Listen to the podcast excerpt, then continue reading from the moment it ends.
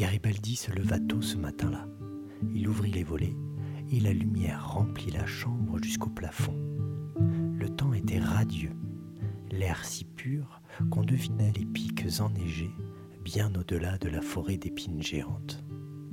C'était un jour important, car la veille, il avait fait la rencontre de Giolito, le garçon des steppes. Il devait faire quelque chose pour lui. Aussi, il demanda audience au roi Maïs. Bonjour, sire. Bonjour, mon petit page. Comment va la vie? Ça va bien, sire. Que veux-tu me demander de si bon matin, mon garçon? C'est un fou du roi pour vous. Un fou du roi? Quelle bonne idée Amène-le ce soir au banquet du prélude, que l'on s'amuse un peu. L'ours pato babaganouche commence à m'ennuyer. Garibaldi fonça dans sa chambre, prit sa gourde, la mit autour de son cou et sortit en chantonnant. Il allait quitter seul le château, et quand il passa la porte fortifiée, son cœur se serra. Alors, pour se donner du courage, il enlaça Rikikitaoui très fort contre lui. Le chemin qui menait à la ville de couleur descendait en zigzag. Le soleil du matin et la poussière piquaient les grands yeux du garçon.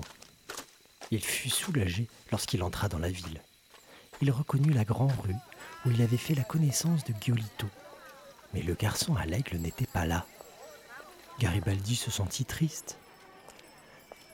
Et si son copain ne l'avait pas attendu? Et s'il était parti vers un autre royaume? Alors qu'il s'était accroupi pour réfléchir, un homme et une femme se mirent devant lui, lui faisant de l'ombre. Et toi, petit?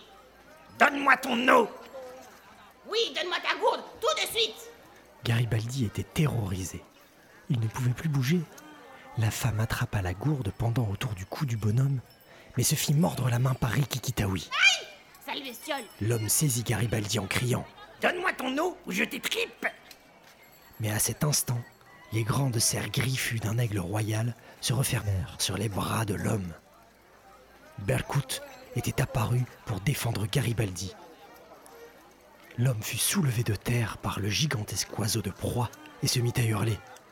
Au secours Au secours Lâche-moi euh, Non, me lâche pas Berkut traversa la rue et lâcha l'homme qui atterrit dans les poubelles puantes. Garibaldi Garibaldi criait Giolito en arrivant en courant. Est-ce que tu n'as rien? J'ai vu Belcout partir d'un coup. Je n'ai pas compris pourquoi et je l'ai suivi en courant. C'est Rikikidaoui. Les deux garçons étaient très heureux de se revoir. Viens avec moi au château de, de roi Maïs. Pourquoi? Pour devenir le fou du roi. C'est quoi le fou du roi? Pour faire rigoler. Très bonne idée, je leur réserve une super surprise ce soir. Giolito, Garibaldi et Rikikitaoui marchaient sur le chemin caillouteux qui remontait vers le château du roi Maïs, sous l'ombre protectrice de Berkut, planant dans l'azur. Arrivés devant la porte fortifiée, un garde les dévisagea et leur dit Qui est ce garçon qui t'accompagne, petit C'est l'invité du roi Maïs. Mon capuchef. Alors il peut entrer. Garibaldi conduit Giolito et Berkut dans sa chambre. C'est ici que tu habites, Garibaldi? L'après-midi se passa très vite. Giolito se préparait pour son passage devant le roi Maïs. Assis dans un coin de la pièce, il cousait des morceaux de tissu verdâtre, pendant que Rikikitaoui et Balkout se chamaillaient. Garibaldi était heureux. C'était le plus beau jour de sa vie.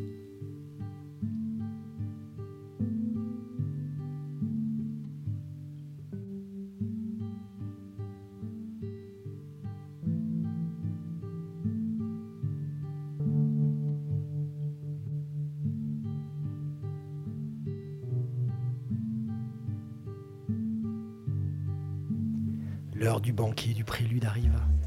Et après le tour raté de l'ours pato Babaganouche, Giolito entra en piste. Il avait un gros bonnet verdâtre et une gourde à la main.